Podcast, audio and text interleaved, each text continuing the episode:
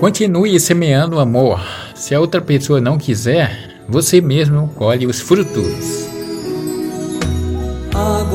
Quando você se afasta de tudo o que te atrasa, tudo começa a dar certo.